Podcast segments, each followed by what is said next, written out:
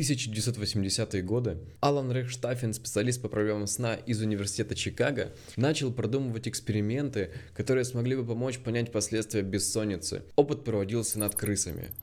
Рейхштаффен разработал клетку для крыс в форме карусели, подвешенной над водой – Перегородка проходила точно по центру платформы, благодаря чему на вращающейся карусели могли в одинаковых условиях одновременно находиться две крысы. Исследователи поместили в это приспособление двух лабораторных крыс, одну из которых планировалось постоянно держать в состоянии бодрствования. Когда эта крыса пыталась заснуть, ученые начинали крутить карусель, будя обеих подопытных, которые иной раз падали прямо в воду. Новаторство конструкции карусели заключалось в том, что хотя обе крысы одинаково часто оказывались в воде, контрольная крыса все-таки могла ненадолго прикорнуть, в то время как другая испытуемая была вынуждена постоянно находиться в движении. Крысе из контрольной группы удавалось проводить во сне около 70% от своей нормы. Таким образом, она испытывала лишь незначительную депривацию сна. Ее не столь везучему сородичу доставалось меньше 9% от нормы. Практически постоянное бодрствование. Обе группы крыс беспокоились с одинаковой частотой. Обе испытывали стресс от попадания в воду и необходимость карабкаться обратно. Однако только у крыс, полностью лишенных сна, начинало резко ухудшаться физическое состояние. Их мех становился растрепанным и неухоженным. Его цвет менялся с белого до грязно-желтого. На коже появлялись проплешины. Они стремительно худели. В среднем, спустя 15 дней с начала эксперимента, они умирали. Рокштаффен продемонстрировал, что именно депривация сна становилась летальным фактором.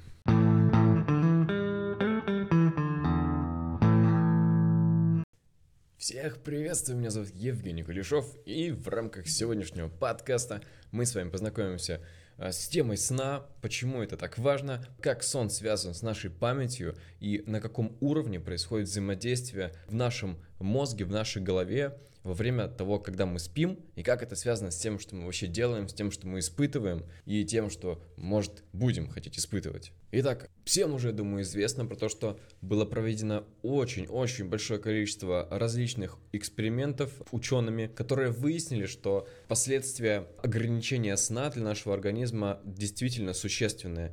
Это раздражительность, это сердечно-сосудистые заболевания, различного рода депрессии, мигрени. Ваше настроение просто-напросто становится хуже. Вы не можете, а так же, как и раньше, двигаться, передвигаться. У вас ограничены практически все параметры, и вам довольно тяжело с этим справляться. Когда вы не спите, вы будете более тревожны, потому что вам не будет э, хватать времени для того, чтобы ваш организм качественно и количественно отдохнул. А если вы более тревожны из-за того, что вы не спите, то вы будете еще больше не спать из-за того, что вы тревожны.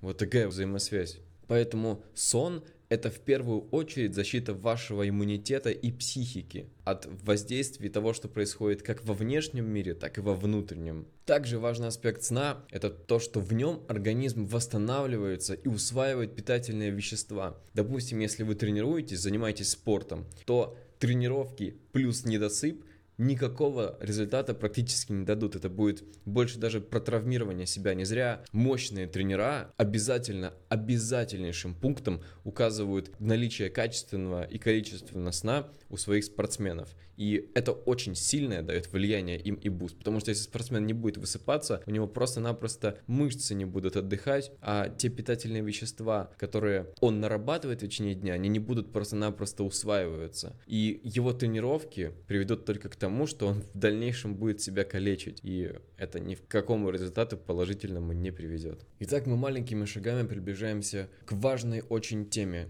конкретно вот э, глубинному пониманию связи сна и памяти. Итак, сон в первую очередь помогает закрепить полученные знания и навыки за день. Иными словами, фраза «утро вечера мудренее» действительно работает и соответствует действительности. Так, во сне происходит глубинная обработка эмоциональных впечатлений, каких-либо конфликтов. Нам на помощь приходит наше, находящееся внутри бессознательное – которая помогает нам анализировать все события в каких-то местах, где рациональное сознание помочь нам не в силах. То есть, иными словами, во сне наш внутренний мир, наше бессознательное вот это вот, оно дополнительно образует, так сказать, понятийный аппарат, который помогает нам на внутреннем уровне разобраться с тем, что происходит у нас во внешнем мире. С нашими мыслями, может быть, касаемо чего-то, может, какие-то внешние воздействия. И даже вот легче становится, когда вы просыпаетесь утром, даже после каких-то серьезных таких вещей, и вам в большинстве случаев будет проще воспринимать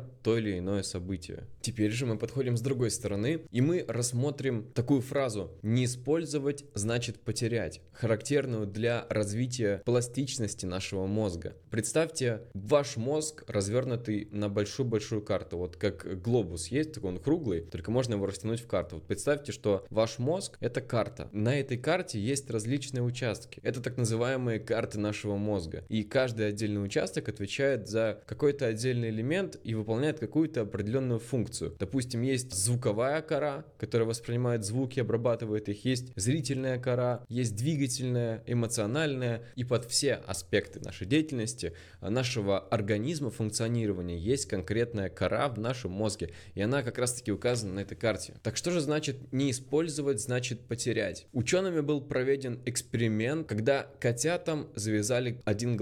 И спустя время карта незрячего глаза уступила место карте зрячего глаза. То есть зрячий глаз захватил пространство вот этого вот незрячего глаза, и он стал лучше функционировать, лучше воспринимать информацию, лучше обрабатывать цвет, лучше видеть картинку, потому что он захватил зону, которую использовал его другой глаз, но так как он сейчас не активен, то и работы и пользы для организма он никакой не приносит. Поэтому он неактивный глаз отдает свою вот эту вот а, зону, свою карточку головного мозга другому глазу. И вот на основании этого опыта опыта один ученый, Маркос Франк, провел свое исследование. Он взял две группы котят. Одну он лишил сна, другую же ни в чем не ограничивал в отношении этого. И он выяснил по результатам, что чем больше сна, тем больше было замечено пластических изменений в картах мозга котят. То есть, чем больше мы спим, тем более, ну точнее котята, тем более они могли быть предрасположены к тому, чтобы развиваться, к тому, чтобы более углубленнее получить информацию в более сжатые сроки. То есть, это еще одна функция сна, почему так это важно все-таки. Итак, едем дальше.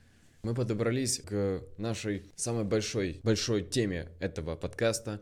Это сон и память. Когда мы спим, наш сон делится на две фазы. На быстрый сон и на глубинный, такой обдумывательный, осмысленную фазу. Первая фаза, она же REM-фаза. В ней происходит перевод краткосрочной памяти в долгосрочную. Этому способствует гиппокам, который несет ответственность за консолидацию памяти, ее перезапись из краткосрочной в долговременную. Но об этом мы поговорим чуть позже. А теперь мы более обобщим все это и приведем пример, который гораздо с другой стороны, так скажем, приведет нас к пониманию этой темы. Итак, для упрощения модели понимания возьмем пример с опытом восприятия во время вашего бодрствования. Допустим, вы увидели а, какого-то человека, вы поняли, что это ваш друг, но как вы это поняли? Вы вы, во-первых, увидели, как он выглядит, увидели его черты лица, одежду, его, возможно, походку. И ваша зрительная кора зафиксировала информацию. Все, она есть. Вы видите, что перед вами идет знакомый вам человек. Дальше. Этот человек сказал какую-то фразу, и его голос активизирует нейроны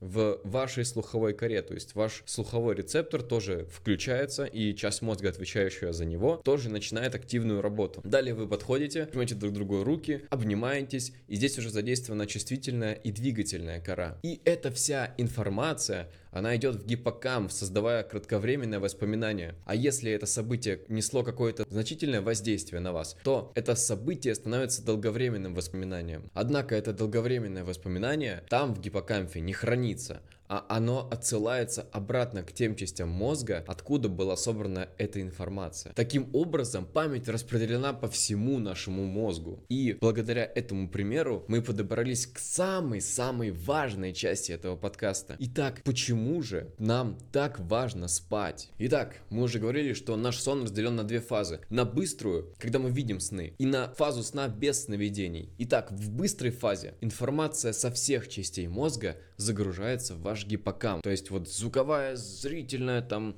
а, двигательная, чувствительная, все идет в одно место, в гиппокамп. И во время уже сна без сновидений, в такой глубокой фазе, гиппокамп начинает обрабатывать эту информацию и отсылает ее обратно, где она уже остается в виде долговременных воспоминаний. И таким образом, благодаря этому нехилому, несложному такому взаимодействию, у нас появляются какие-то новые воспоминания. И также это связано с освоением каких-то новых навыков, новых действий, умений, заучиваний. То есть, если вы выучили что-то и потом не выспались, то у вас не произойдет такое качественное запоминание. То есть, вам придется больше времени потратить на заучивание какого-то текста, там, определение чего-то, ничего не важно. На заучивание какого-то движения. Также это в спорте, и в тренировках, это везде. Поэтому, друзья, чем больше мы спим, тем больше информации способен обработать наш мозг и более качественно ее зафиксировать, чтобы в дальнейшем мы могли ее использовать качественно так же, как мы ее и получали. Поэтому, друзья, самое главное это следите за своим здоровьем